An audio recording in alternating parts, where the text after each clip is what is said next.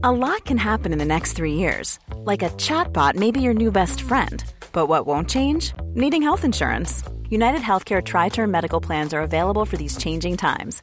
Underwritten by Golden Rule Insurance Company, they offer budget friendly, flexible coverage for people who are in between jobs or missed open enrollment. The plans last nearly three years in some states, with access to a nationwide network of doctors and hospitals. So, for whatever tomorrow brings, United Healthcare Tri Term Medical Plans may be for you. Learn more at uh1.com.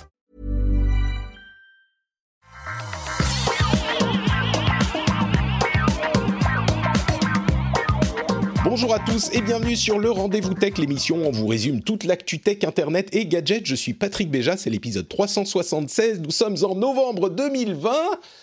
Et nous allons couvrir des événements absolument incroyables. La sortie de la nouvelle génération de consoles, bon, c'est plutôt euh, le domaine du rendez-vous jeu, mais on a Pepe Garcia avec nous aujourd'hui, donc on va parler des télés qui vont aller avec ces consoles-là.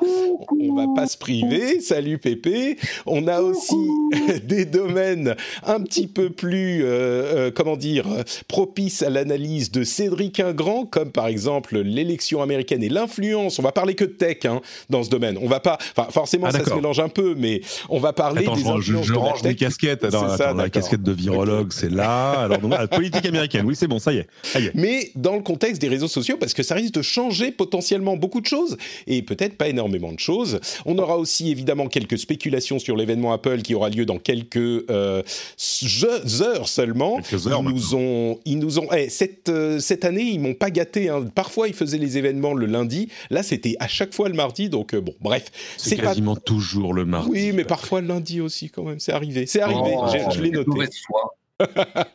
Mais euh, avant ça, on va évidemment remercier les auditeurs qui soutiennent l'émission. J'ai nommé du Greg, Christophe Dragibus Perrin, Zuka Charles de Magnéval, Julien C, Vincent Résiguier, Sylvain euh, Galoustoff, Stéphane Yoret, NSKFR, Kevin Salomon et les producteurs qu'on remercie chaque mois que j'aime d'amour, Ocheva, Rémi X et Bromberg Olivier aujourd'hui. Merci à vous tous. Donc on a un programme chargé, on a une chatroom électrique et on va se lancer dans tout ça. Je vous propose donc qu'on commence euh, avec les consoles next-gen. Alors comme je le disais, les consoles next-gen c'est plutôt le sujet du rendez-vous euh, jeu. Et on, on en a beaucoup parlé dans le rendez-vous jeu d'ailleurs. Donc euh, on va pas refaire tous les tests, toutes les estimations. En gros, euh, j'ai même euh, fait des vidéos sur YouTube pour vous parler des meilleurs euh, points importants de la, de la, de- des trois consoles next-gen en, en deux minutes par console. Donc si vous voulez tout savoir, c'est sur youtube.com slash notepatrick. On a les tests, les discussions avec des gens qui les ont eus dans les mains pendant des heures et des heures et des jours dans le rendez-vous jeu.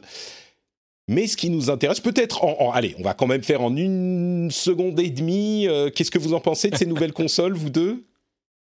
Ben, Il y en a une apparemment qui est bien pour chauffer ton intérieur si t'habites dans un studio. Et, euh, et l'autre. euh, t'as- mais quelle indignité et, et l'autre avec laquelle tu n'as même plus besoin de caler une armoire normande parce qu'elle fait la taille d'une armoire normande. Donc forcément, euh. C'est honteux. Oui. Non mais je me moque, je me moque, mais euh, mais là j'ai j'ai du mal à les départager très honnêtement. Euh, parce que tu as la technologie d'un côté et puis tu as ce qui est proposé en termes de services euh, chez Xbox. Hmm. Donc le, je trouve que le choix est un peu plus compliqué que d'habitude. Alors, moi, la manière dont je le décris, l'avantage de l'une, la, la PlayStation 5, pour résumer, hein, pour les auditeurs du rendez-vous tech qui sont pas forcément, qui veulent bien savoir, mais qui sont pas très intéressés par les détails, la PlayStation 5, sa grande force, elles sont toutes les deux, enfin les trois, à peu près équivalentes. Il y a un modèle de PlayStation 5, on va simplifier, une puissance de PlayStation 5 et deux puissances de Xbox. La PlayStation 5, elle a l'avantage des grosses exclusivités de Sony, qui sont des jeux assez immanquables quand ils sortent généralement, qui seront exclusifs à la PlayStation 5. Du côté de la Xbox, on a deux puissances de console, une moins puissante, une plus puissante, mais le gros avantage qu'elles ont, ces Xbox, c'est le service euh, de Microsoft qui s'appelle le Game Pass, qui est un abonnement à la Netflix qui vous permet d'avoir euh, accès à euh, 100, 150, 200 jeux que vous pouvez télécharger, installer et jouer sur votre nouvelle console. Euh, c'est déjà disponible sur les anciennes, mais là évidemment c'est tout aussi intéressant, voire plus intéressant sur les nouvelles. Euh, et c'est vraiment le point fort parce que vous payez cet abonnement et à moins que vous vouliez des jeux spécifiques, vous n'aurez plus besoin de payer les jeux individuellement. Je schématise beaucoup, je résume beaucoup. Si vous voulez les vraies informations, allez écouter le rendez-vous jeu. Mais en gros, les grosses exclusivités, c'est du côté de Sony et euh, le Game Pass, l'abonnement, c'est du côté de Microsoft. On va et il y a des, éléments qui se recoupent de l'un à l'autre, mais on va résumer comme ça. Euh, je t'ai interrompu, Pépé, je, m'excuse platement. Ah tu voulais mais j'ai rien dit, tu m'as pas interrompu. Bah, tout à l'heure, à l'instant où je commençais à parler. Dis-moi tout, toi, t'en penses quoi de tout ça? Eh ben, moi, tu sais, le truc, c'est que je vais avoir un avis euh, un peu différent de, de, de, de, ce que vous dites, vous, parce que moi, je me pose du côté technique. C'est-à-dire que euh, je ne cache pas que j'ai la PlayStation 5 euh, là, euh, avec le, le Blu-ray disque dedans. Donc moi, moi, si tu veux, le, truc, c'est que moi, je vais avoir une analyse, parce que je suis en train de tester les produits, purement technique, factuelle. Qu'est-ce qu'elles savent faire ou pas faire. Vous, vous avez parlé tous les deux des jeux, de toutes les offres de ce côté-là. C'est exactement le, le, truc que moi je ne vais pas aborder, puisque c'est le, le côté un peu software, c'est le côté proposition, c'est le côté qui, le côté que moi j'utilise en gaming, mais mon rôle est un petit peu différent et je vois euh, deux consoles que je trouve moi euh, quelque part radicalement différentes dans leur choix de partenaires industriels déjà, avec Xbox qui, euh, qui a fait un tweet avec Dolby en disant Oh là là, ça y est, on va être la première console à avoir du Dolby Atmos, euh, Dolby Vision, des tas de trucs comme ça qu'on va avoir sur les PC et autres. Et de l'autre côté, Sony qui dit Oh là là, mais nous, on a nos systèmes à nous, on a Tempest Audio, on va avoir d'autres choses.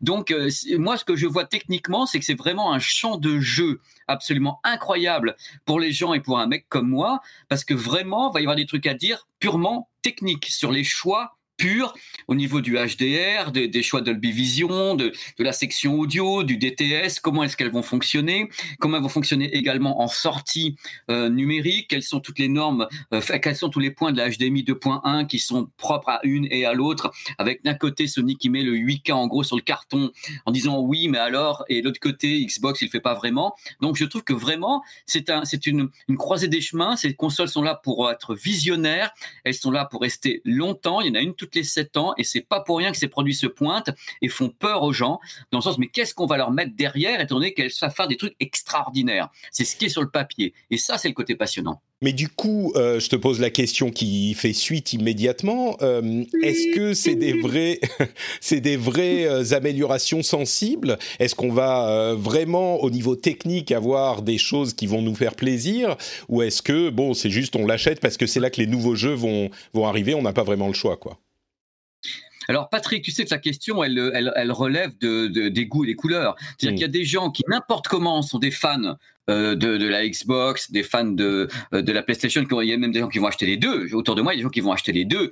Et il y a les gens qui se disent bon, ok, on a aussi euh, des idées concernant notamment la lecture de, des Blu-ray, les compatibilités avec les plateformes comme Netflix ou autres. Qu'est-ce qu'elles peuvent faire? Est-ce qu'elles sont prêtes pour le 8K dans le cas où ça débarque Tu vois, il y a, il y a plusieurs, il y a plusieurs mmh. portes d'entrée sur, euh, sur des consoles, euh, étant donné que ce, sont à la base des outils de divertissement au sens propre du terme, c'est que pour moi, l'outil doit savoir un peu tout faire, c'est-à-dire être capable de balancer du streaming, euh, qui soit pas uniquement un jeu, qui soit capable d'aller, en effet, aller au... Et c'est pour ça que je parle depuis le début d'accords industriels quels sont les accords industriels entre un, un clan et l'autre? Et c'est ça qui que je trouve euh, absolument marrant, de voir l'intervention de Dolby, de voir tout ça. Et c'est ce n'est pas un clivage, ce sont, ce sont, des propositions différentes autour d'autres propositions qui sont celles des jeux, des passes, euh, des trucs pour faire du vrai gaming. Euh, mm. c'est ça qui est important. Ok, écoute, on va on va pas te demander de choisir entre les deux, ça sera difficile, ah mais peut-être justement. Peut-être euh, au niveau des télévisions, justement, il y a beaucoup de gens qui ont acheté des télévisions 4K. Les gens qui regardent en live voient ma, voit ma très jolie, euh, voit ma très jolie euh, LG OLED euh, que j'ai acheté, c'était l'année dernière. Et, et ah, en fait, Là, oui, c'est ça exactement. Et euh, mais elle fait pas le 120, 120 Hz. donc, je suis sûr qu'elle fait pas le 120 la C9. Euh, attends, c'est peut-être pas la C9, c'est la C7. Je l'ai acheté euh, en fin ou C8. Ah bah oui, parce que la C9 elle est 120. Hein. La 100, oui, oui, non, mais moi je l'ai acheté en fin, de, pas en fin de série, je crois l'année dernière. Et donc l'été dernier, c'était une, c'est une excellente machine, mais elle va pas faire le 120 Hz. Donc je suis un peu. Du coup, il faut que je la jette à la poubelle tout de suite. Qu'est-ce que c'est que cette, ah qu'est-ce que c'est que cette honte? Elle fait même pas le 120 Hz. Bref. bref, bref. bon. Alors. C'est pas un smartphone, Patrick. Hein, c'est pas ah, ah bah le nouveau est sorti, alors je jette. Bah D'accord, très bien. Mais plus sérieusement, euh, au niveau des télés, est-ce qu'il y a des peut-être des télés que tu recommandes ou des caractéristiques à rechercher pour tirer le plein parti de ces nouvelles euh, consoles? Patrick, Cédric, les gens qui nous écoutent avec amour et délectation, le premier truc qu'il faut faire, c'est Dommage qu'on n'ait pas la vidéo parce que je vous fais le geste. Mais si on essayait d'abord de ne pas paniquer, si on essayait de ne pas faire de catastrophisme, si on essayait de pas de pas penser que le téléviseur qu'on a acheté il y a six mois est une brouette indigente, ça serait déjà un bon début. Faut savoir qu'il y a les consoles. Non, non, mais les, les garçons, il y a les consoles, il y a ce qu'elles peuvent faire techniquement sur le papier, et il y a ce qu'on va mettre dedans. C'est deux choses différentes. Hmm. Je rappelle que ces consoles sont censées rester à nos côtés pendant des années. Elles sont pas là pour trois semaines. Elles vont évoluer. Il y aura des mises à jour. Il y aura des tas de choses. Pour le moment, on prend la chose telle qu'elle est. Ces consoles peuvent, oui, aller loin. C'est-à-dire, c'est quoi loin C'est-à-dire qu'en effet, elles peuvent, alors je mettrai des, guillemets qu'on peut pas voir là, assurer euh, un signal euh, vidéo qui peut aller jusqu'à l'Ultra HD 4K en 120 images par seconde.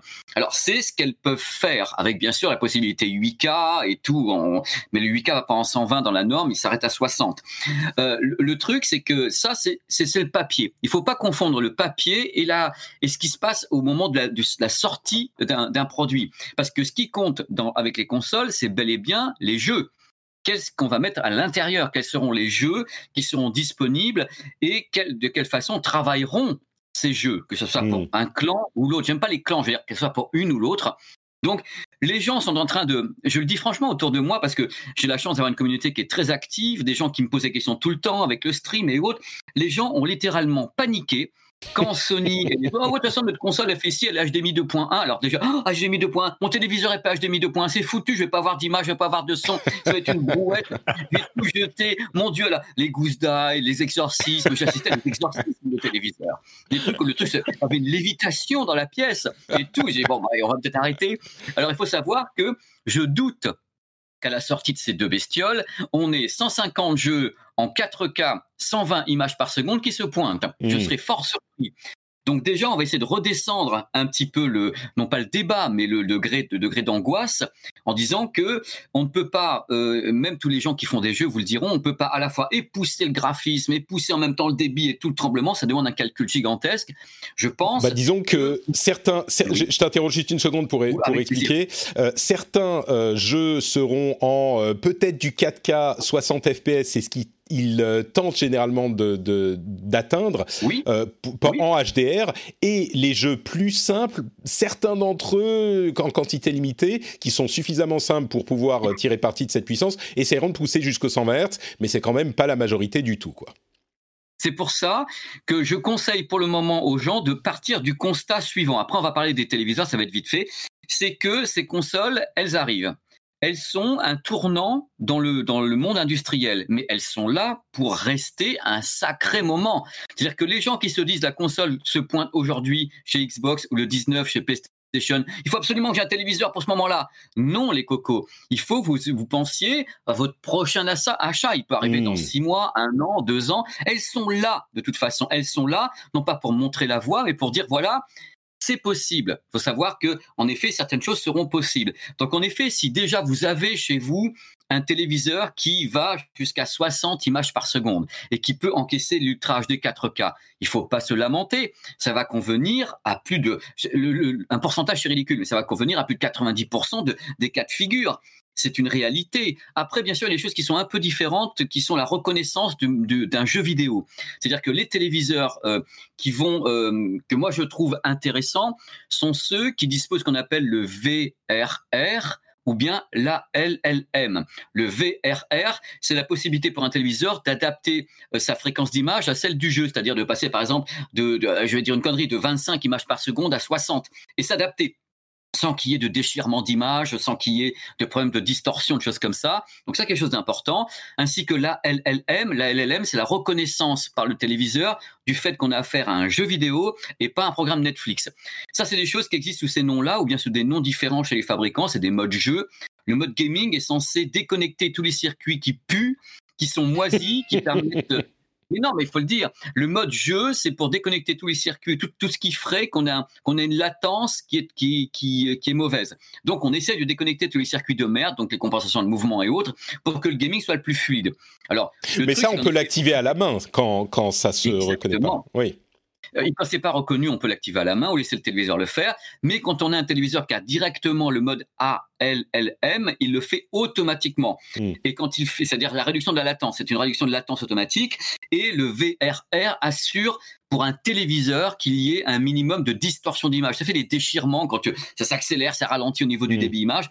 Ça, c'est quelque chose qui va devenir, et là je tiens à dire un truc aux gens, après, euh, un truc important euh, dans, dans, cette émission, c'est que si actuellement il y a des téléviseurs qui le font, VR, ALLM, avec ces consoles, la plupart des modèles qui vont se pointer en 2021 le feront.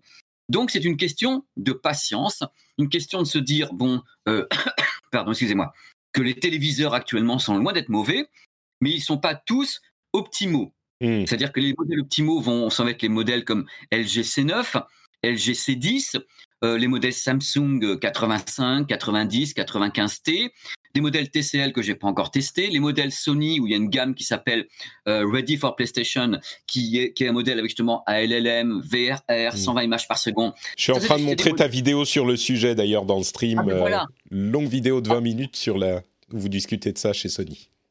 Voilà, ah bah c'est super gentil.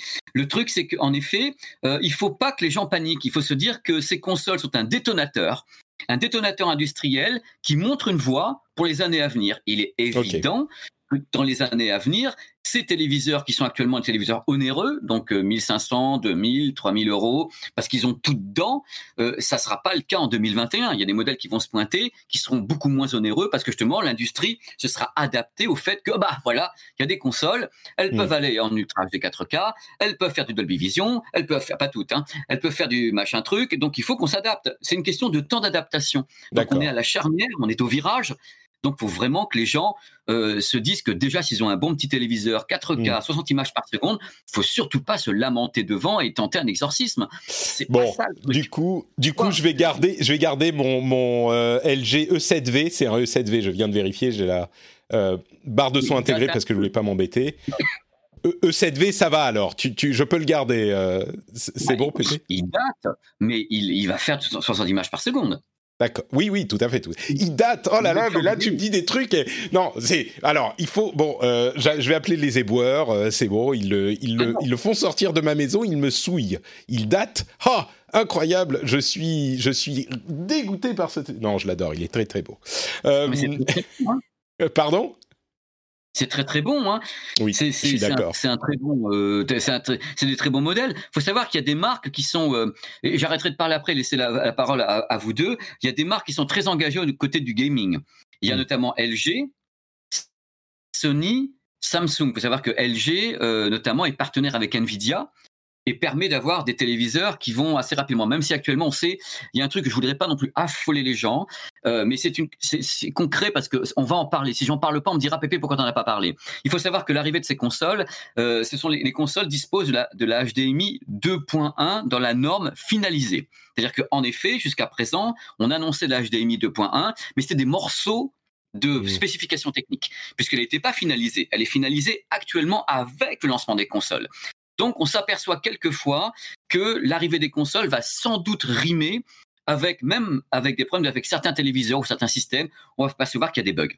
Parce que en effet les téléviseurs sont arrivés avant, il y a des produits qui sont arrivés avant l'arrivée des consoles et avant la finalisation de la HDMI 2.1 et notamment LG euh, on sait qu'il y a eu quelques petits problèmes justement de balayage avec le, le VRR, qu'il y a des problèmes de compatibilité avec certains amplis audio-vidéo qui sont annoncés 2.1 et quand on met la console, il y a un écran noir. Actuellement, les fabricants travaillent justement pour pour réduire euh, ces problèmes puisqu'on s'aperçoit euh, que on avait fabriqué les, les, les amplis audio-vidéo 2.1 d'un côté, les téléviseurs d'un côté, les consoles arrivent à part et quand on les mélange ensemble Maintenant, on va commencer à faire le bouillon de culture.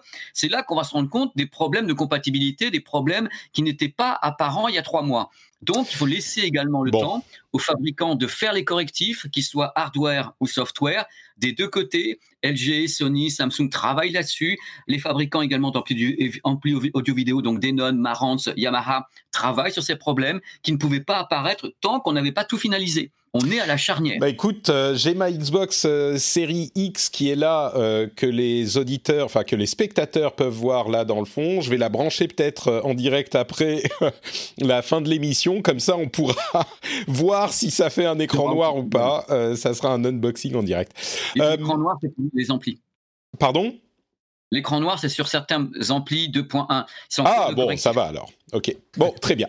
Euh, bah écoute, je pense que c'est une, une comment dire, une vision assez générale et assez euh, apaisante de tout ça.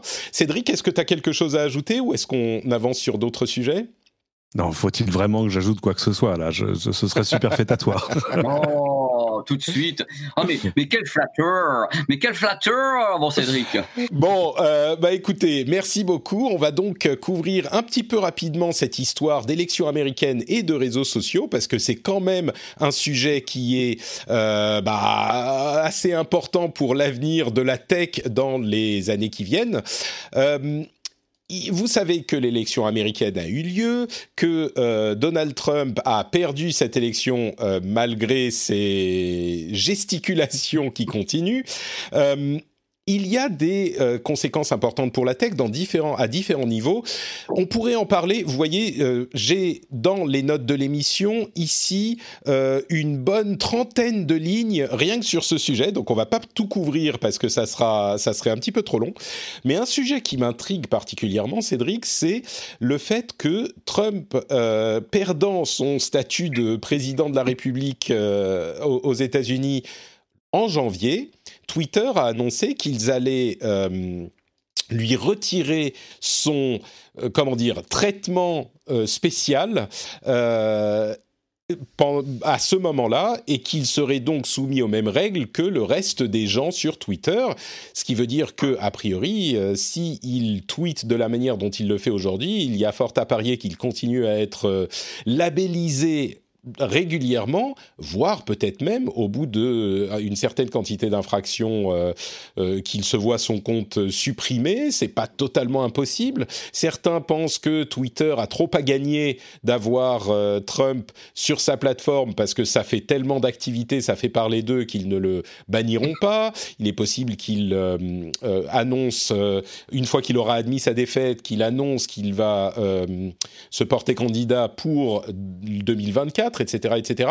Est-ce que tu oh penses que, est-ce que tu penses que cette euh, euh, élection, donc ce changement de locataire à la Maison Blanche, va changer les choses pour les réseaux sociaux en général, parce que je cite Twitter, mais Facebook a également été très actif dans la labellisation des mises à jour euh, et la suppression des groupes conspirationnistes euh, pendant cette semaine de résultats d'élections. Ils ont été, c'était un petit peu le, les quatre ans qui ont précédé étaient la préparation pour cette semaine, et ils ont été extrêmement actifs, beaucoup beaucoup plus qu'ils ne l'avaient été par le passé. Donc qu'est-ce que bah, tu penses forcément, forcément, quand on te dit, euh, tu sais que tu, tu pourrais avoir la fin de la République sur la conscience ça mobilise dans l'ensemble. Euh, donc de fait, ils ont été assez actifs, mais même, euh, j'ai envie de dire presque les, les médias euh, de manière plus générale. pas que les, médias sociaux, mais... Hmm. Oui, pas que. C'est-à-dire qu'ils sont tous revenus sur ce qui s'était passé il y a quatre ans, où tu vois, par exemple, toutes les grandes chaînes de télé américaines se sont dit, mais est-ce que finalement on a eu raison de passer tous les meetings de Trump en direct tout le temps, sous le seul prétexte que ça fonctionnait en termes d'audience? Peut-être qu'on n'a pas rendu un service au pays. C'est pour ça que là, euh, surtout une fois que les, résultats ont commencé à tomber, ils ont été beaux, ils ont eu beaucoup plus de discernement sur ce qui passait ou pas. Sur les réseaux sociaux, j'ai l'impression que c'est exactement la même chose. C'est-à-dire que là, ils se sont mis à faire, en plus, qu'ils détestent faire, c'est-à-dire des jugements de valeur au cas par cas, en disant ça c'est ok, ça c'est pas ok. Donc de fait, euh, Trump, euh, sorti de la Maison Blanche, n'aura n'aura plus euh, espèce d'équivalent de, de, la protection policière, tu vois, qu'on donnerait aux personnalités. Sinon, c'est là son compte Twitter. En fait, c'est une protection assez simple, c'est-à-dire qu'il y a, y a très peu de choses qui sont que Twitter a, a, a dépubliées venant de Trump. En revanche, il y a pas mal de choses qui ont été assorties de messages d'avertissement disant on, on, laisse le président écrire ça, mais les faits nous disent autre chose. C'est-à-dire euh, que la, la, majorité, j'ai pas, j'ai pas eu vent de, de messages dépubliés. Peut-être que je les ai pas vus passer, mais c'est vrai que à un moment sur le flux du euh, président américain sur Twitter, chaque tweet était assorti du petit label euh, le décompte des voix est en cours. Il n'a pas, euh, il n'y a pas encore de gagnant déclaré. Certaines informations pourraient être euh, inexactes. Certaines informations sont contestées. Et il y a quelques mois, ils en avaient labellisé un. Ça, faisait, ça avait fait beaucoup de bruit. Là, oh c'était 5, 6, 7, 10 à la suite qui étaient labellisés. C'est assez impressionnant. Bah, en gros, ils ont, ils ont pris une décision, c'est celle de dire, euh, voilà, le président des, des États-Unis tweet quelque chose, en soi, ça a une valeur, même si on n'est pas d'accord, même si d'ailleurs c'est factuellement inexact. Euh, en gros, c'est comme si ça avait de toute façon une valeur historique et qu'à ce titre, il faut que les gens puissent y avoir accès. Mais du coup, il l'encadre euh, d'avertissements, euh, de tags, de trucs en disant pop, pop, pop, pop. Bon, le président vous dit ça, vous vous affolez pas. A priori, les, faits nous disent d'autres choses. et c'est cette protection-là qui va qui va venir à sa fin avec la fin de la présidence Trump en tout cas la première, parce que ça a été l'une de mes surprises de la semaine dernière, pas de mes surprises, parce qu'en fait j'ai fait un peu de, droit constitutionnel américain et je le savais qu'un président qui fait pas qui fait pas deux mandats, il peut se représenter. oh misère. Euh, et, euh, et du coup, euh, bon, ils ont décidé d'un statut comme ça qui s'applique d'ailleurs euh, pour l'essentiel à nombre de chefs d'État et de personnalités en disant voilà, il peut dire des conneries, mais euh, nous on les on les laisse en ligne. C'est-à-dire que si c'était toi ou moi, ce serait largement dépublié, mais avec moins de célérité parce que toi et moi avons des comptes un peu moins surveillés que ceux du président des États-Unis en période d'élection. Et euh, et, et voilà quoi. Donc, mais du coup, est-ce que tu penses pour eux est-ce que tu penses qu'une fois qu'il aura plus cette protection, euh, il va se retrouver, enfin son compte pourrait se voir suspendu Je doute qu'il soit jamais traité comme euh, le, le, le tweetos euh, moyen. Tu vois ce que je veux dire? Il y aura toujours, de toute façon, euh, pas bah, il reste mesure, euh, 45e président des États-Unis désormais à vie et 45e et peut-être 47e dans, dans 4 ans, qui sait Arrête tes conneries. et euh, non, mais c'est terrifiant. Cette histoire me terrifie depuis. C'est-à-dire qu'on est passé quand même pas loin de la catastrophe, quoi. Et le, du coup, non, il n'aura jamais. C'est ça. Il aura de toute façon un statut un peu différent des autres. Mais en revanche, il n'aura pas le même type de protection. C'est-à-dire que je pense que Twitter aura beaucoup moins de complexe à dire non, ça c'est des conneries, euh, c'est des conneries incendiaires, euh, c'est euh, des trucs dangereux pour tout le monde, donc non, on dépublie. Euh, là, il pourra continuer à crier en disant ah, au secours, on m'empêche de prendre la parole.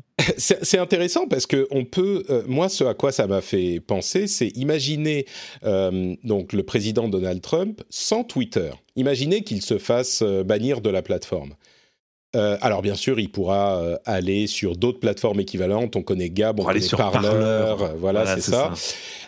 pour rester dans la bulle là pour le coup. Hein. C'est ça, c'est des, ces fameuses plateformes. Il y en a dans différents domaines qui sont sur le papier censées protéger la liberté d'expression, qui dans la pratique sont plutôt le refuge des extrémistes de droite qui invoquent la liberté d'expression pour discuter des, de sujets pour le moins controversés.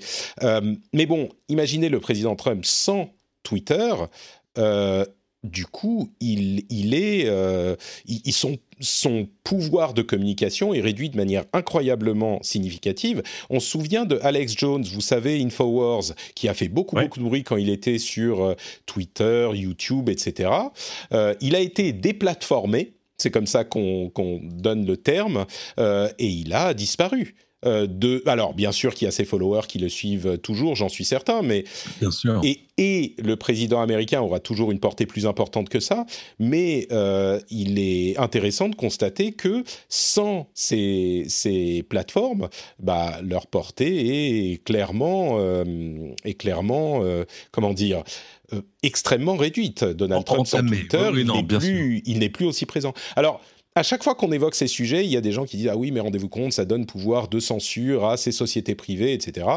Euh, moi j'ai eu des discussions sans fin ce week-end avec des gens qui disaient parce que par exemple euh, tu sais quand il a pris la parole en plus de toute façon enfin il a il a il a tout planté il a fait tout tout de travers enfin je comprends pas ce mec a quand même de l'argent des conseillers etc.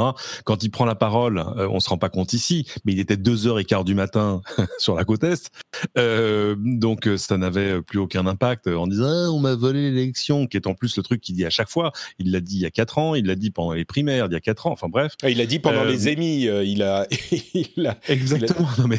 Oui, il n'a pas gagné. quand je gagne, je gagne, et quand je perds, quand je perds, on a triché. Voilà, c'est pratique. Euh, comme remise en question. Euh, et euh, là maintenant, il gesticule encore, mais en même temps, comment le prendre au sérieux, lui qui a passé samedi et dimanche au golf, au lieu de remobiliser sa base, il envoie des, mails liminaires et combinatoires à, ses militants en disant quoi, vous n'avez pas encore donné d'argent pour euh, pour mon fonds de défense machin alors qu'en fait euh, tu regardes en bas et c'est marqué bon alors il y a 60% qui ira à réduire la dette de la campagne euh, et 40% au, parti républicain. Je vous la fais rapide. Donc en fait tout ça est une escroquerie il sait bien qu'il a perdu. De toute façon, on voit bien qu'il n'y a pas de, il y a pas. Mais et, et, c'est terrible. Mais c'est de ça qu'on parle. Il sait qu'il a perdu, mais il est en train de préparer euh, son réseau euh, d'information euh, Maga Network ou 45 Network ou Dieu sait quoi qu'il qu'il fera après et sur. Mais mais là quand même se pose la question de, tu vois, c'est pas séparer l'art de l'artiste. c'est séparer l'homme du poste. C'est-à-dire que euh, tout à coup, euh, comme président déchu, euh, c'est difficile. Il y aura de toute façon toujours un cœur tout à fait hardcore de, de, tu vois, de followers qui, qui, qui boiront ses paroles, donc peu importe. Mais ça va être quand même beaucoup plus dur de remonter jusqu'à jusqu'à revenir parce que tu t'aperçois quand même que ces derniers jours sur les réseaux sociaux. Euh, moi, j'ai pas entendu beaucoup euh, le vice-président des États-Unis. J'ai pas beaucoup entendu le, le, le, Parti républicain, quoique cette nuit, s'il y a eu un truc quand même. Enfin, en gros, ils le soutenaient tous comme d'accord soutenait le pendu. Hein. Ouais, c'est un petit peu l'impression. les gens sont en train de de, de reculer poliment de, du, du, personnage. Mais pour revenir à la question des réseaux sociaux et de la tech, mm-hmm les conséquences pourraient même aller plus loin, à mon sens, que simplement la euh, déplatformisation de Donald Trump. C'est que en théorie, euh, Twitter et Facebook et d'autres, s'ils le souhaitent, maintenant que ce blocage de Donald Trump n'est plus présent, il pourrait être plus strict sur les euh, bannissements, les blocages de comptes, etc. Parce que euh, quand le président des États-Unis reçoit ce, ce, traitement spécial, les plateformes ont plus de mal à dire euh, bah oui mais lui on va le faire comme ça l'autre on va le faire d'une autre manière. Si le blocage du président disparaît il n'est pas impossible que alors je dis pas qu'ils vont le faire hein, mais je veux dire qu'ils auraient peut-être plus de facilité à être plus stricts sur l'application de leurs règles avec des personnalités euh, publiques euh, dans les dans les semaines et les mois à venir. À voir hein, peut-être que ça se passera pas mais je pense que on le verra. l'une des conséquences importantes de cette euh, de, du résultat de cette élection et que ça peut avoir un effet domino sur l'application des règles de ces réseaux sociaux au-delà du président lui-même. Il y a une raison hein, qui explique aussi euh, tout à coup la, soudaine célérité et intransigeance de, des réseaux sociaux en général et de Twitter, Facebook, YouTube en particulier, c'est que euh, le candidat Biden, il a quand même euh, promis de re-réfléchir à la fameuse euh, Section 230, c'est en gros à la loi américaine qui considère ces plateformes-là comme des hébergeurs et pas comme des éditeurs, et donc qui leur retire la responsabilité de ce qui est publié, jusqu'à en tout cas qu'un contenu soit dénoncé, effacé, etc., etc. Ils ont des responsabilités, mais ils sont pas responsables comme un éditeur de ce qui est de ce qui est publié chez eux. Or, euh, Biden a dit, mais ça c'était surtout à l'époque où en gros euh, Trump était en roue libre et utilisait Twitter comme son, son petit porte porte-voix personnel, euh, a dit non, il faut revenir là-dessus parce qu'on peut pas laisser passer ce genre de choses. Du coup, évidemment, on l'a bien vu hein, pendant les derniers jours et dernières semaines de l'élection. tout à coup, ça y est, Facebook s'est dit non, finalement, les pubs politiques, c'est quand même pas très intéressant. Il prépare le terrain de la nouvelle administration, en gros, quoi. Oui, c'est ça. C'est quand ils ont voulu prouver qu'ils pouvaient, euh, voilà, agir de façon euh, réactive, responsable. Euh, et, ils ont été réactifs dans, dans, toute cette semaine de comptage. il faut avouer qu'ils l'ont été.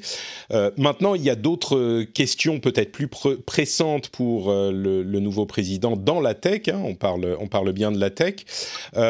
cette section 230, elle est très mal comprise par les hommes politiques américains visiblement parce que si elle était amendée, enfin si elle est si son pouvoir était supprimé, euh, l'obligation des réseaux serait au contraire de euh, contrôler ce qui est dit sur leur plateforme de manière beaucoup plus drastique, parce qu'ils seraient responsables de ce qui est dit. Donc en gros... Surtout, ce serait impossible.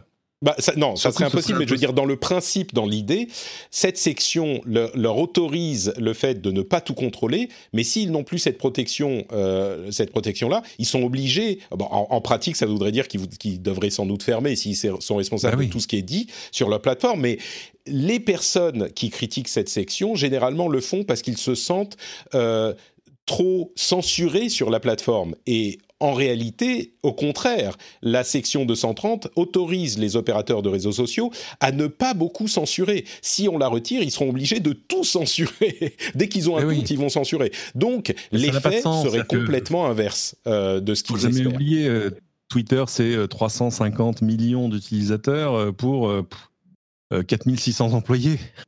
Donc si tu veux, tu peux pas mettre même virtuellement un, modérateur derrière chaque tweet, c'est impossible. Euh, du coup, s'ils ont la responsabilité euh, tu vois ce que je veux dire, pénale de ce qui est publié chez eux, ça ne peut pas fonctionner. Et mm. c'est pareil pour toutes les plateformes. C'est pareil pour YouTube. Je veux dire, YouTube peut pas valider chaque vidéo euh, a priori.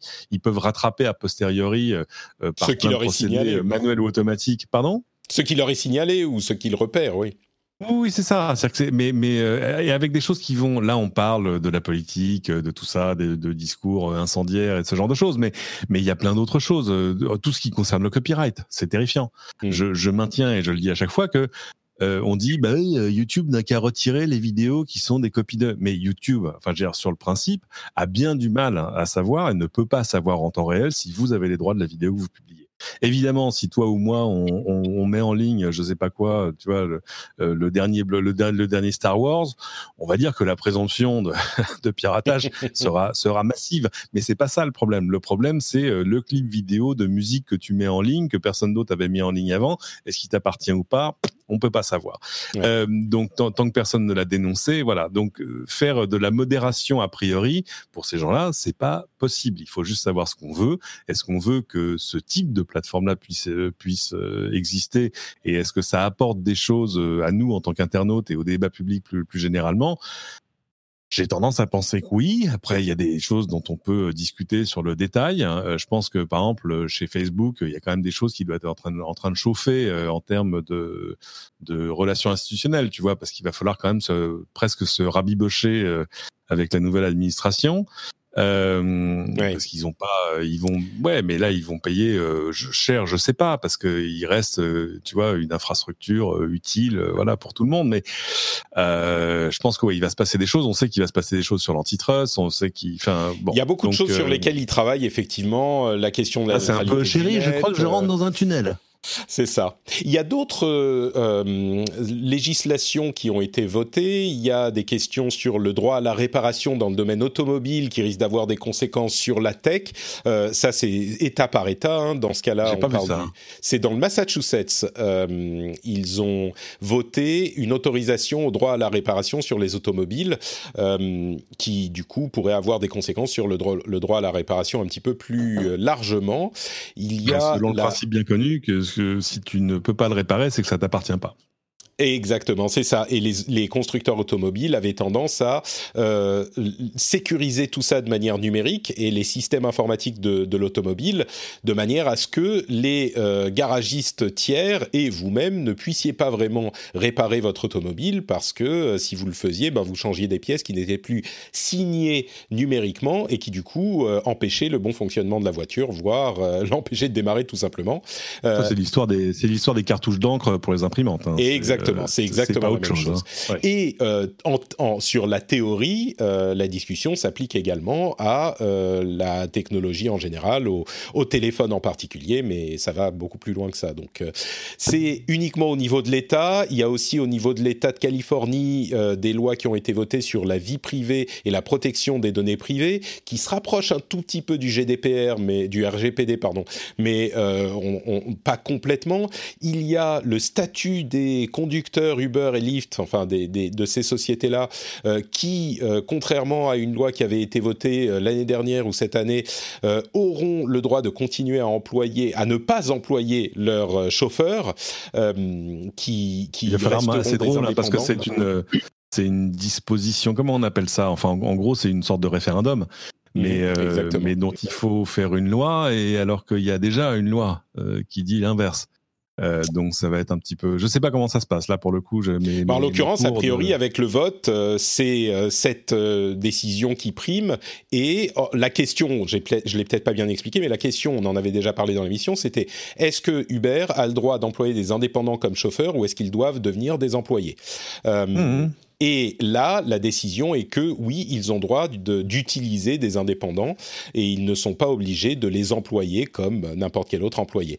Donc, bon, ça a des conséquences, évidemment des conséquences euh, sur leur business et leur cours de bourse est remonté suite à ce vote. Bon, on va peut-être euh, refermer cette page euh, politique. On va faire une toute petite pause pour que je vous parle de quoi Des gens les plus merveilleux de la Terre. Savez-vous qui ils sont, messieurs, dames? C'est Il y a, Pépé et moi, mais enfin, je veux dire, après, tu as le droit d'avoir d'autres amis. Hein. Quel flatteur, mais quel flatteur C'est bien sûr Pépé et Cédric, mais en plus de ça, il y a également d'autres personnes, à savoir les patriotes qui soutiennent les émissions. Ils vont sur patreon.com slash rdvtech et qu'est-ce qu'ils font? Eh bien, ils euh, décident de soutenir financièrement avec euh, un euro, deux euros, ce genre de choses. Euh, un euro, deux, trois euros, c'est les différents niveaux. Et puisqu'on peut payer en euros désormais, n'oubliez pas, vous pouvez euh, soutenir dans votre monnaie si vous habitez euh, par chez nous. Et vous pouvez décider combien vous donnez. Euh, vous pouvez vous arrêter absolument quand vous voulez. Et vous avez en plus de ça des petits bonus fort sympathiques, comme par exemple le fait d'avoir une newsletter étendue. Vous pouvez avoir un accès étendu au Discord. Vous avez des épisodes avec des bonus. Enfin, il y a plein plein de choses. En fait, en gros, c'est tout ce à quoi vous avez déjà accès, mais en mieux. Euh, des, meilleurs épisodes, un meilleur Discord, euh, une meilleure newsletter, etc., etc. Et en plus de ça, bien sûr, le sentiment de soutenir l'émission, le sentiment que cette émission que vous appréciez, eh bien, vous euh, faites le, geste de lui permettre d'exister. Donc, j'espère que... Alors, on dit dans la chatroom, un meilleur Patrick. Est-ce que le Patrick est meilleur? Euh, Je ne sais pas. Il faudrait demander aux gens du. Non, il s'améliore avec l'âge. C'est autre chose. faudrait demander, demander aux gens du Discord en fait si je suis meilleur sur le Discord ou euh, par exemple sur Twitter. Je sais pas. Est-ce qu'en privé je me bonifie euh, Mais voilà. En tout cas, c'est sur patreon.com/slash rdvtech. Le lien est dans les notes de l'émission. Vous pouvez le faire tout de suite dans les transports, au bureau ou même chez vous. Et puis si vous ne rentrez que en fin de soirée, quand vous mettez les clés dans le bol, vous le savez, ça fait cling, et là vous vous dites, ah Patrick, euh, patreon.com slash rdvtech, il faut que j'aille regarder ce truc et que je vois si ça peut être sympathique. Cling Patrick, c'est le leitmotiv du soutien, vous le savez, nous le savons tous, donc euh, n'hésitez pas à aller y jeter un coup d'œil. Et je fais de grosses bises à ceux qui soutiennent l'émission. As a person with a very deep voice, I'm hired all the time for advertising campaigns. But a deep voice doesn't sell B2B. And advertising on the wrong platform doesn't sell B2B either. That's why if you're a B2B marketer, you should use LinkedIn ads. LinkedIn has the targeting capabilities to help you reach the world's largest professional audience. That's right. Over 70 million decision makers all in one place. All the big wigs then medium wigs. Also small wigs who are on the path to becoming big wigs. Okay, that's enough about wigs. LinkedIn ads allows you to focus on getting your B2B message to the right people. So, does that mean you should use ads on LinkedIn instead of hiring me, the man with the deepest voice in the world? Yes. Yes, it does. Get started today and see why LinkedIn is the place to be to be.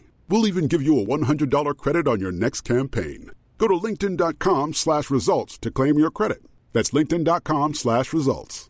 Terms and conditions apply. Bon, ça fait déjà 40 minutes qu'on parle, 45 minutes qu'on parle.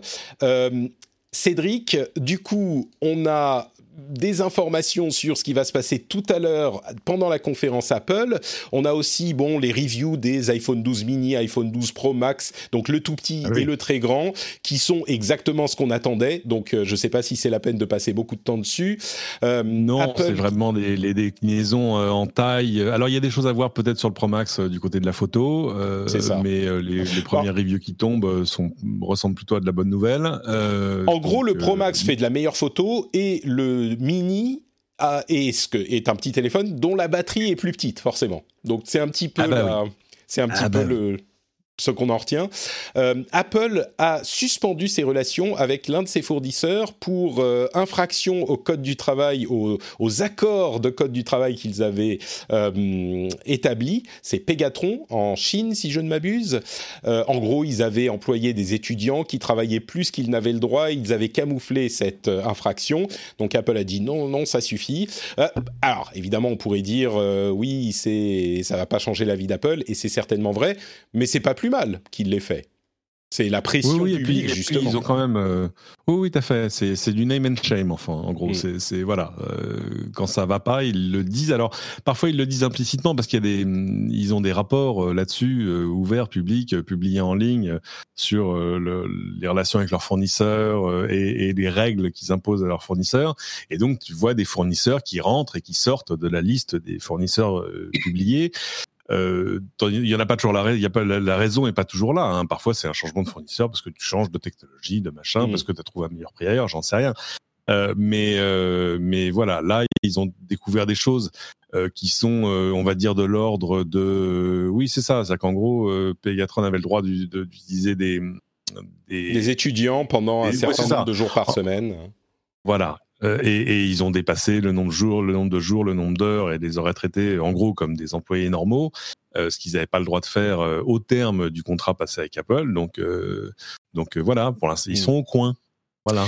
Euh, on a également des infos sur quoi? Sur euh, les labels de vie privée. Vous savez, les apps devront euh, diffuser bientôt des labels qui donneront, en gros, de manière synthétique, la manière dont, ils- utilisent vos données privées.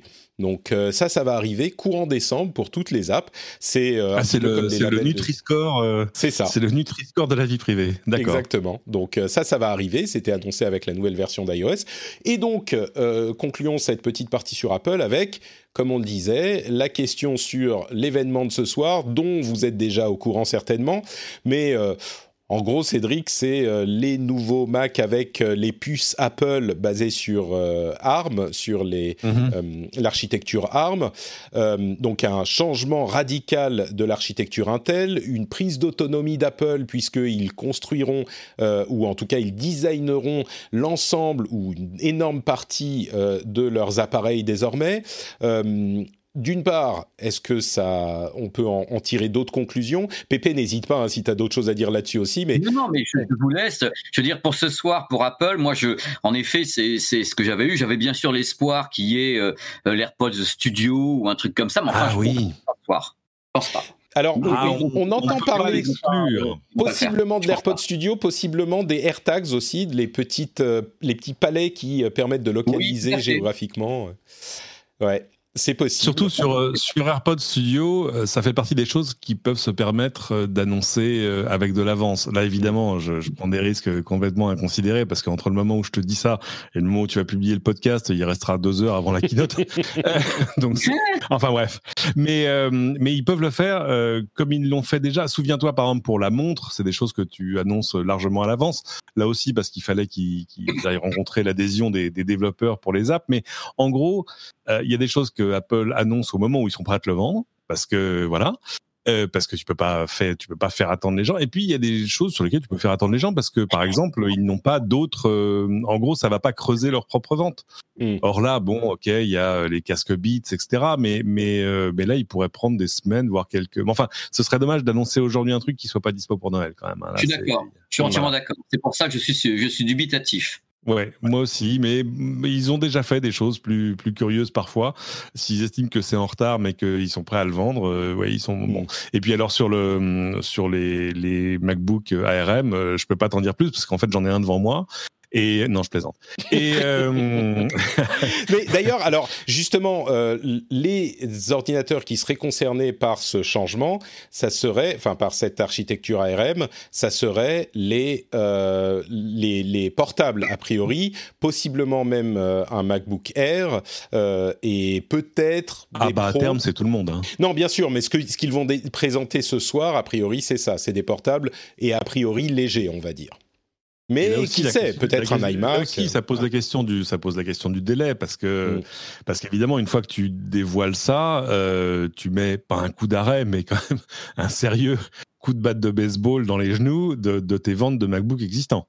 Euh, oui, ça dépend de leur puissance. Hein. Voilà. ah oui, alors bien sûr, si c'est juste assez puissant pour remplacer le tout petit MacBook euh, ou pour faire un nouveau MacBook Air, etc. Là, tu peux encore jouer. Mais mais euh, mais si c'est voilà ce que seront euh, toutes nos gammes à terme, il y a intérêt à ce qu'il y ait des choses disponibles à, commander dès maintenant. bon, on en parlera. Surtout, surtout, ce qu'on va attendre, c'est les vrais benches de la vie réelle. C'est ça qui va être important, oui. Moi qui suis vieux et chenu, je peux te raconter l'époque avant Intel.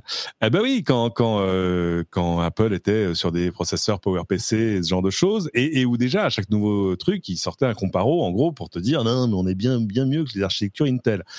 et puis après, quand tu faisais les benches sur des choses comparables, tu disais oui, d'accord. Alors, il y a une fonction de Photoshop où ton truc va vraiment plus vite, et alors même sur le reste, c'est plus. Enfin, faut qu'on faut qu'on s'entende. Euh, donc, c'était compliqué, et donc on va retomber dans ce schéma-là, euh, où euh, évidemment à chaque annonce, bon de toute façon Apple va te dire this is the, the best MacBook we've ever made, évidemment. Toujours, amazing. Toujours. Amazing. It's yeah, it's, it's revolutionary and amazing. Et voilà. Et mais après, il va falloir euh, parce qu'il y a quand même des questions qui se posent. Réelle, oui. Ouais, on, en parlera la semaine prochaine de toute façon, comme tu le disais. Et euh, puis on gamme par gamme, quoi, parce qu'est-ce qu'un jour ils vont aller jusqu'au Mac Pro? Euh, Est-ce que tu, enfin bon, il y a voilà, il y a plein de choses. Euh, c'est bien. Tu, tu, nous allons avoir plein de sujets de conversation dans les mois à venir. Tout à fait. Mais d'abord, on a, on a envie de l'avoir dans les mains et de voir euh, est-ce qu'il y a un petit redesign qui va avec le changement de hmm. processeur? Est-ce que question, voilà. Et puis quel est le bénéfice en fait? Est-ce que est-ce que est-ce que le prix va baisser? Euh, Je pense pas. L'autonomie, mais mais il y a aussi la question, il y a aussi la question des applications iOS qui tourneront très facilement sur ces appareils, etc., etc. Ça sera... il, y a aussi il y a aussi la question de toutes les autres applications qui vont devoir être redéveloppées. Euh, on se souvient là aussi de la mm. transition vers Intel Mais qui, avait été faite. Je te, je te coupe, Cédric. On va on va en parler la semaine prochaine. Donc euh, donc euh, on, on va pas trop s'étendre cette semaine. Donc tu feras ça sans moi. Je suis désolé. Encore que tu es le bienvenu, hein, bien sûr. Netflix, on va parler d'autres choses, comme par exemple de Netflix qui lance de la télévision en entre guillemets direct, en test hein, euh, en ce moment. De la télévision linéaire. C'est ça, de la télévision linéaire, c'est-à-dire qu'il y aurait une, il y a euh, dans euh, pour certains hein, seulement la possibilité de regarder une sorte de direct et de suivre en même temps que vos amis, ce qui passe sur euh, Netflix, c'est une option qui apparaît en haut à gauche de votre écran sur euh, ordinateur, en haut à droite, pardon. Euh, c'est un peu bizarre, mais au-delà, après la, première réaction qui est mais n'importe quoi, je me dis, bah en fait, pourquoi, pourquoi pas? Why not? Non? Je me dis, pourquoi pas? Ah, moi, je dis pourquoi pas, parce que moi, je m'attendais déjà à ce que ce soit fait depuis longtemps. Le mmh. côté participatif, comme ça, de quelque chose où on peut avoir une live TV avec ses potes, avec des gens. Moi, d'abord, ça, je sais pas où je me trompe, un peu, Cédric pourra me corriger, ou Trois Patrick, ça existait déjà sous d'autres formes. L'interaction chat, euh, moi, je l'ai connu sur des Blu-ray disques, quand tu mettais le Blu-ray disque à l'intérieur, et que, le, bien sûr, le lecteur de Blu-ray était, était en ligne, hein, tu avais accès à une chambre de discussion pendant que le, le Blu-ray disque passait. C'était Sony Pictures qui avait lancé ça. Et euh, moi, je trouvais ça intéressant. Et de toute façon, c'est toujours intéressant dans le sens où c'est facultatif. Quand on t'impose rien, tout est intéressant. je vois pourquoi, je vois pas pourquoi Netflix ne l'aurait pas fait. Comme dirait l'autre, c'est une fonction gratuite, donc de toute façon, vous en avez pour votre argent. Hein. Oui, vraiment. mais c'est ça. Il faut que les gens arrêtent. Tu sais, ça fait toujours marrer, par exemple, tu vois, dans, dans la profession, où les gens, quelquefois, ils disent des trucs. Oh là là, euh, euh l'ambilight de, de Philips, c'est vraiment de la dope, ça pue, c'est moisi. Je dis, mais à quel moment on t'oblige à appuyer sur le bouton? Je veux dire, du moment que c'est optionnel, pas ce qui est moisi. Je veux dire, ça serait moisi si on te l'imposait. Coco. Il faut faire attention entre ce qui est imposé et ce qui est optionnel. Pour moi, optionnel, c'est pas un problème. Tu fais ce que tu veux, il n'y a rien de moisi. Et puis c'est sympa. Il le lance d'ailleurs d'abord en France. Euh, alors j'ai vérifié, moi je l'ai pas encore. Mmh. Euh, et, et, c'est vrai, ça, ça, résout un truc qui était un peu une, joke, mais, mais qui était de dire, euh, voilà, tu vois, j'ai une heure et demie devant moi, je vais regarder un truc sur Netflix, une heure et demie après, tu aperçois que tu as juste scrollé dans, dans toutes les choses disponibles. Non mais c'est exactement ça. choisir un truc. Ça essaye de résoudre un problème quand même. Et c'est vrai, ça y est, t'es arrivé tout en bas et tu dis bon, euh, attends, il y a peut-être un truc en haut, je repars. Euh, donc au moins, euh, tu vois, c'est c'est c'est bah, c'est en gros faire ce que fait la télé, c'est-à-dire qu'à n'importe quel moment, tu allumes la télé et il se passe quelque chose. Après, t'aimes, t'aimes pas, tu zappes, tu passes d'une chaîne à l'autre, tu machin, etc. Ou ça te donne une idée pour, pour plus tard. finalement, c'est une c'est une réexploitation intelligente de contenus qui de, qui détiennent déjà. Pourquoi et, pas et, du coup, voilà, pourquoi pas et puis ils vont faire euh, peut-être effectivement, comme on le dit dans la chat room, euh, peut-être pour lancer une nouvelle série ou pour euh, lancer un nouveau film exclusif, eh ben ils le mettent sur une chaîne en direct si cette fonctionnalité continue. Et c'est pas juste qu'elle arrive tel jour à telle heure, c'est qu'en plus elle est diffusée. On peut, on sait quand elle arrive, à quel moment, et on peut regarder en même temps que tout le monde. Ça peut être sympa. YouTube quand tu mets une vidéo sur YouTube, tu as la possibilité de prévenir euh, les gens qui sont dans ta communauté et d'engager un chat. Dès que tu envoies ta vidéo sur YouTube, c'est une fonction optionnelle aussi. C'est le même principe. Je trouve ça vachement bien. ça permet aux gens de participer à une sorte de communauté. Et encore une fois, c'est optionnel. Ouais, on est d'accord. Euh, il semblerait que Epic soit en train de travailler avec euh, Nvidia et leur service de streaming GeForce Now pour refaire fonctionner Fortnite le jeu sur iOS à travers un service de streaming. Alors, c'est pas officiel, ce sont des sources anonymes, mais ça serait un bon moyen de faire revenir euh, euh, Fortnite sur iOS au pied à la barbe de, au nez à la barbe d'Apple, euh, qui, vous vous en souvenez, a supprimé l'application parce que elle, ils avaient, il y a une histoire sur les moyens de paiement et la taxe de 30% d'Apple qu'ils prennent sur tous les moyens de paiement dans leurs apps. Donc c'est pas encore ah, y a confirmé. Eu une mais... là-dessus, je me souviens pas. toute petite, toute petite. Mais évidemment, ça serait le bon moyen pour Fortnite de revenir sur iOS tout simplement avec euh, une collaboration avec un enfin un, fournisseur de services de streaming. Euh, alors évidemment, ça veut dire qu'il faut avoir la bonne connexion sur son appareil iOS pour pouvoir jouer à Fortnite. Mais c'est quand même possible pour plus de gens que ça n'est possible aujourd'hui, euh, puisque personne ne peut y jouer aujourd'hui. Ouais, c'est un peu comme si quand même ta femme te jette dehors et t'achètes une caravane et tu viens t'installer dans le terrain d'en face. Hein. C'est oui, un petit côté mais je ne partirai pas. Bah, et, écoute, euh, Apple a toujours dit qu'il soutenait deux plateformes sur leurs euh, appareils, l'App Store et le web. Et bah, ils, euh, ils, soutiennent le web, et bah voilà, c'est normal. PayPal a annoncé qu'à partir de la mi-2021, aux États-Unis en tout cas, il serait possible de payer les transactions avec des crypto-monnaies. Est-ce que Cédric, euh, tu penses que ça veut dire que c'est euh, le, le, un nouvel emballement pour le Bitcoin? C'est quand même gros. PayPal est utilisé ah bah par des le millions Bitcoin, et le Bitcoin, il a gagné 50% euh, ces derniers mois. Hein. On est passé largement de 9 000 à 15 000 dollars. et je me souviens du jour où PayPal a fait son annonce, ça a quand même fait du bruit. Et ça n'a pas besoin de faire du bruit. Tu regardes le cours du Bitcoin en fait. Et parce que tout à coup, c'est ça, c'est-à-dire que tu n'as plus, plus besoin de passer passer euh, par euh, des plateformes exotiques ou spécialisées, en fait. De te dire, alors je vais aller euh, m'inscrire sur machin. et alors PayPal lance pas sa propre monnaie, mais va juste inclure les, crypto-monnaies à sa plateforme, comme elle le faisait aujourd'hui avec le dollar, l'euro et le reste. Tout à coup, tu vas pouvoir en acheter, en vendre, en envoyer. Et, et, ça fait partie des choses que les gens des cryptos attendent à chaque fois, c'est-à-dire vraiment des outils de vraie démocratisation. C'est-à-dire des trucs qui font que monsieur tout le monde va pouvoir aller acheter du bitcoin, en recevoir, être payé, etc. etc. Euh, donc oui, c'est une avancée pour les crypto-monnaies en général, euh, pas que pour bitcoin, ce, sera, ce le sera pour toutes les cryptos que, que PayPal va intégrer. Je crois qu'ils vont le faire pour euh, bitcoin, peut-être Ethereum et quelques autres, mais pas beaucoup. J'ai quelques milliers de Dogecoin. S'ils intègrent ça, je suis riche, je pense. Mais tu peux aller les vendre et les, acheter où, tu veux, tes Dogecoin. euh, mais euh, ça arrive aussi à un moment où, euh, tu vois, la Chine a lancé sa crypto-monnaie souveraine avec laquelle il y a des fonctionnaires qui sont payés dans certaines villes et dans, avec laquelle ils peuvent faire des achats, etc. etc. Il y en a aussi. On en parlait, on en parlait la semaine dernière avec la, le projet d'étude de l'Union européenne. Ça, c'est des crypto-monnaies qui sont pas, qui sont des crypto-monnaies et on, Peut-être qu'on fera un épisode spécial sur le sujet parce que c'est très intéressant, mais c'est des crypto-monnaies qui sont pas basées sur la blockchain. Donc il n'y a pas l'aspect décentralisation, c'est quand même contrôlé par une banque centrale de la même manière que l'est la monnaie qu'on utilise euh, tous les jours. Euh, là où PayPal fait quelque chose de différent, effectivement, c'est que ils vont, euh, bah, comme tu disais, légitimiser les crypto-monnaies euh, décentralisées qu'ils vont intégrer à leur plateforme. C'est une vraie, euh, bah, une vraie légitimisation de ces outils financiers parce que il se plug à PayPal, qui est un moyen de paiement, on va dire pas aussi important que euh, des cartes de crédit comme euh, Visa ou Mastercard, mais euh, sur Internet, on a l'option de payer par PayPal partout, et du coup, on, a on aura l'option de payer en crypto-monnaie, Bitcoin ou autre, bah, partout et PayPal, donc quasiment partout, quoi.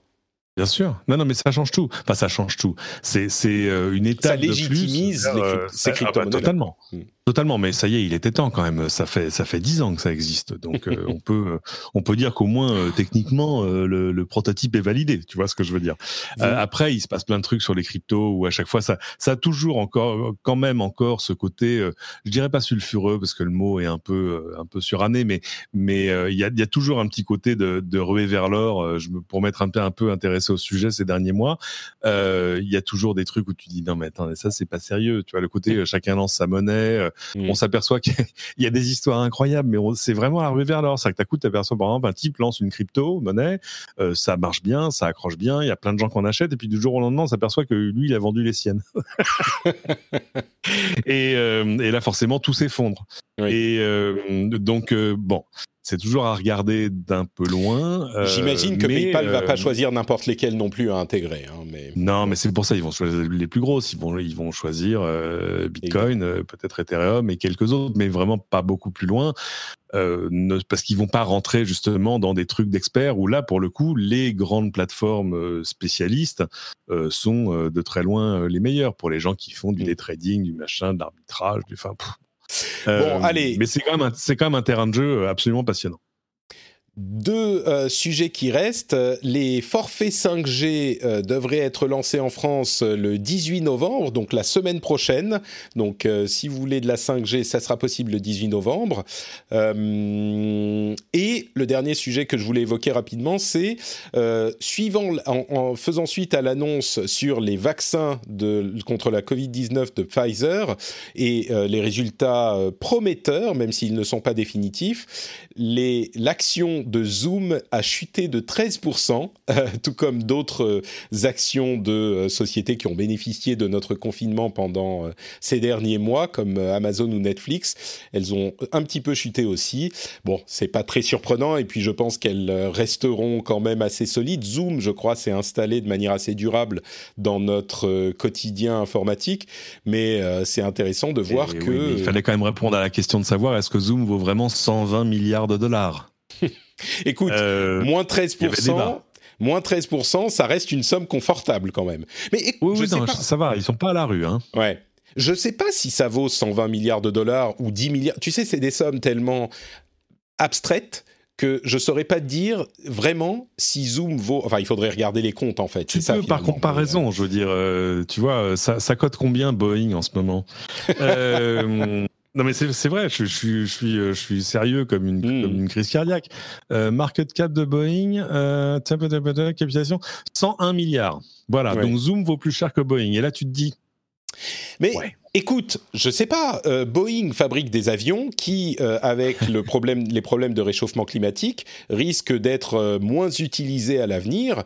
Zoom s'est possiblement intégré dans le quotidien des utilisateurs, des, des, professionnels qui sont sur Internet et on sait que, enfin, on imagine qu'on va jamais retourner complètement à la normale et que cette crise aura démocratisé un petit peu la hum, le télétravail et qu'il y en aura toujours une part dans notre quotidien. Après, est-ce que l'un vaut plus que l'autre? J'en sais rien. C'est, euh, bah, je pense que c'est là qu'il faudrait regarder les comptes. Euh, et les Toujours penser à, ce que tu peux faire en termes de remplacement. Euh, si Boeing ferme demain, il reste plus qu'Airbus. Bon, si mm. Zoom ferme demain, on a encore plein d'options. c'est pas. C'est pas faux. Nous, Nous-mêmes, on est en ce moment sur Discord et ça fonctionne très, Par très exemple, bien. Mm et on pourrait être sur Meet, on pourrait revenir sur Skype, on peut faire moult choses. Hein. C'est pas nos, options, ça, ça, ne ferme pas notre horizon. Donc, euh, mais il y en a d'autres. Hein. Nintendo, euh, là, la bourse de Tokyo euh, dans la nuit a perdu 4,5%. Enfin, en gros, tous les trucs qui étaient du pur entertainment à la maison. Bon, là, les bourses américaines n'ont pas encore ouvertes, mais il faudra aller voir Netflix. tout ce qui est, Netflix a perdu 5%, je crois hier, quelque chose comme ça. Ils ont perdu 9%. Ah, ils, ont perdu, ils ont perdu 9% euh, sur un Nasdaq euh, qui a dû en gagner 8. Euh, Donc non, non, c'est du lourd. mais mais c'est normal. pendant, pendant ce temps-là, en fait, les grands gagnants, bah, les grands gagnants, c'est tous les gens dont les activités étaient absolument incompatibles avec la pandémie. je crois que les, les, les, les, plus fortes hausses de la journée hier, c'était les, les compagnies de croisière. Carnival Cruise, etc. Plus 39%. Bah oui, parce qu'évidemment, eux, ils étaient au, ils étaient au fond du fossé. On les regardait comme des bah, mourants. non, je, crois qu'il a la gale, le touche pas. euh, et, euh, Mais c'est marrant quand même la bourse. Leur horizon euh, à eux s'éclaircit un petit peu. On, on, va pas commencer à essayer de trouver du sens à la bourse parce qu'on n'aurait pas fini, mais on savait que ça allait arriver à un moment, que les, les vaccins allaient, allaient venir. Donc, euh, euh... c'est la première fois qu'on a un vaccin contre un coronavirus. Il y a des affections entières. Euh, je veux dire, regarde, mm. regarde le HIV. On attend toujours le vaccin presque 30 ans plus tard, 25 ans plus tard. Donc, non, rien n'est jamais gagné. Et, et là, oui, de fait, on est face à une, à une vraie bonne nouvelle. Et puis, je pense qu'il y en aura d'autres. Après, il faut qu'on s'entende sur le délai parce qu'il va falloir euh, quand même arriver à les faire, ces vaccins, à les distribuer, etc., euh, dans des conditions un peu compliquées parce qu'il faut que ça reste à moins 80, je crois. Euh, donc, donc voilà, c'est pas, c'est tout n'est pas réglé, mais c'est vrai que, et on l'a bien vu dans, dans ce qui s'est passé à la bourse hier, tout à coup, il y a eu un horizon d'après. C'est genre, ok, on peut en sortir. Hmm. Et ça, c'est une très bonne nouvelle. Écoutez, je pense qu'on va se laisser sur ces mots pleins d'espoir. On peut en sortir et aller jouer à nos consoles. Euh, regardez ce qu'il y a ici euh, pour ceux qui sont en direct. Regardez ça. Vous voyez peut-être pas bien, mais c'est une Xbox Series X que je vais m'empresser de déballer ah. en direct euh, quand on aura fini l'émission, peut-être. mais pour finir, il faut bien sûr que je vous demande à tous les deux où est-ce que on peut vous retrouver sur Internet? Dites-moi tout. Pépé d'abord. Alors, euh, alors moi j'ai des activités qui sont sur ma chaîne YouTube ainsi que dans les médias. Ma chaîne YouTube elle s'appelle PP World. Euh, voilà, c'est une chaîne sur laquelle pardon, veuillez m'excuser. Il y a de tout. Euh, ça peut être des reportages, ça peut être des tests, des billets d'humeur, plein, de trucs comme ça. Excusez-moi, je sors d'une crève. Donc, je, euh, comprends bien ça, moi aussi. pardon? Moi aussi, je tousse pas mal. J'en ah sors, mais je toussais un petit peu, oui. C'est pas Covid, mais euh, j'ai eu la vraie crève à l'ancienne parce qu'elle existe encore, cette saloperie. Eh donc, j'ai pris la crève à l'ancienne. alors, donc, la chaîne YouTube, dans les médias, on me retrouve notamment sur le stream.fr. Donc, euh, pour faire de la tech, je vais reprendre, je pense, vendredi si je tousse moins ou bien vendredi suivant. Euh, j'ai également des activités sur Frandroid. Euh, des activités euh, sur le média YouTube euh, sonvideo.com et puis des trucs où j'apparais voilà à droite et à gauche avec le plus grand plaisir et je suis un homme extrêmement heureux. Voilà. Et être invité avec vous, même si je ne peux pas vous voir, parce que mon Cédric, ça fait une éternité que je ne l'ai pas vu. Mais oui, bah, ça, fait, ça, fait, ça fait, très longtemps qu'on ne s'est pas fait des câlins. Bah oui. Bah oui. Tu, sais, Pépé, je pense que. Ça fait combien de temps que tu n'as pas pris un avion, Patrick? Alors, mon le dernier avion, c'était le 15 février. Eh ben c'est à peu près comme moi, ouais. je me souviens, c'était bien, on était jeunes, moi, c'était Moi, c'était en septembre, figurez-vous. Je suis venu en France euh, chercher ma maman et, euh, et on est revenu et c'est à ce moment qu'on s'est isolé pendant une semaine à Helsinki pour pas euh, risquer, enfin pour pas ah. provoquer la, ah, la, la, quarantaine de, du petit qui avait déjà passé assez de temps à la maison. Mais oui, mais ça s'était très bien passé, hein, vous savez. J'en suis à, mon quatrième test Covid pour différentes raisons. Ah ouais. Moi aussi. Ouais, J'en fais un par semaine actuellement. Fais un, par, semaine, parce que j'ai la crève. Tous les hmm. lundis, bah, ça devrait être, hier j'ai pas eu le temps, mais tous les lundis je fais un test PCR, il y a un truc à côté de chez moi pour euh, vérifier quand même que c'est pas ça, mais pour le moment c'est que la crève. Quoi. Exactement. Toi qui fait gonfler les statistiques? voilà. Cédric, où te retrouve-t-on sur Internet? Euh, Cédric euh, sur Twitter, euh, toutes mes productions quotidiennes sur lci, lci.fr. et puis, oui, le, la dernière fois qu'on s'est parlé, je disais, ah, c'est dommage, je suis en train de lancer un podcast, mais c'est juste un peu trop tôt pour que je t'en parle. Et eh ben, ça y est, c'est plus trop tôt du tout. Vous pouvez aller sur votre application de podcast favorite, chercher Les Doigts dans la Prise, qui est un nouveau podcast que je fais avec un ami que vous ne connaissez pas, un garçon remarquable qui s'appelle Thomas Degois, et où on parle, pour ainsi dire exclusivement, de voitures électriques, de voitures autonomes, de tout ce qui va se passer autour. Il y avait assez peu de podcast sur ce sujet-là spécifique. Il y a évidemment plein de podcasts automobiles, mais le seul reproche que je leur fais, c'est que c'est souvent des confrères qui, eux, mettent du super samplon dans leur cornflakes depuis 30 ans. Donc, euh, donc cette transition-là est forcément parfois un petit peu difficile difficile à aborder pour eux. Euh, nous, on parle pour ainsi dire que de ça, mais avec, euh, j'ai envie de dire, euh, un, un, doigt d'expertise, mais pas plus, parce que par exemple, ni lui ni moi ne, sommes propriétaires d'une voiture électrique à ce jour. Alors en fait, on en a tous beaucoup conduit, etc. allez écouter ça, les doigts dans la prise sur votre appli de podcast préféré. Le numéro 0 est déjà en ligne depuis deux semaines. Le numéro 1, donc, va arriver là, j'imagine, sous, sous 24 à 48 heures maximum. Magnifique. Écoute, euh, on a hâte de découvrir ça. Les doigts dans la prise et bien sûr, euh, euh, je, Pepe Garcia 75 sur Twitter, c'est ça? Oui, bah sur tous les tous les comptes, c'est le même. J'ai pris ce, nom-là pour tous les comptes. Et le, si c'est pas ça, c'est du fake. Très bien. Pepe Garcia 75 et Cédric sur Twitter. Les liens seront dans les notes de l'émission. Pour ma pour ma, pour ma part, c'est notre Patrick. Je fais comme, euh, comme l'autre Patrick de l'émission. Euh, je garde le même nom absolument partout. Donc, euh, notre Patrick sur Twitter, Facebook, Instagram, mais aussi sur YouTube. Si vous voulez voir cette vidéo où je résume en deux minutes les points forts et les points faibles de chaque console next-gen et, et, je vous donne mon avis, c'est hyper rapide et hyper compact. C'est un guide compact, en fait, sur youtube.com slash notepatrick. Vous pouvez aussi trouver twitch.tv slash notepatrick Patrick pour euh, suivre l'émission en direct si vous le souhaitez. Et quoi d'autre, quoi d'autre? Eh bien écoutez, euh, Patreon, patreon.com euh, slash rdvtech, là pour le coup c'est pas notre Patrick, rdvtech pour soutenir l'émission si vous le souhaitez. Et bah, on va peut-être faire un petit after show avec les auditeurs s'ils sont présents sur le Discord. Donc on va voir ce qui se passe de ce côté-là. Et après, pour ceux qui restent sur le Twitch, on fera ce déballage de Xbox série X que j'ai acheté ce matin et que j'ai pas encore eu le temps d'installer. C'est, ça me démange. Vous ne savez pas quel niveau de professionnalisme euh, j'ai dû conjurer pour euh, faire l'émission. jusque-là. Et bah voilà, oui, c'était, c'était compliqué. On vous fait de grosses bises et on vous donne rendez-vous dans une semaine. Ciao à tous.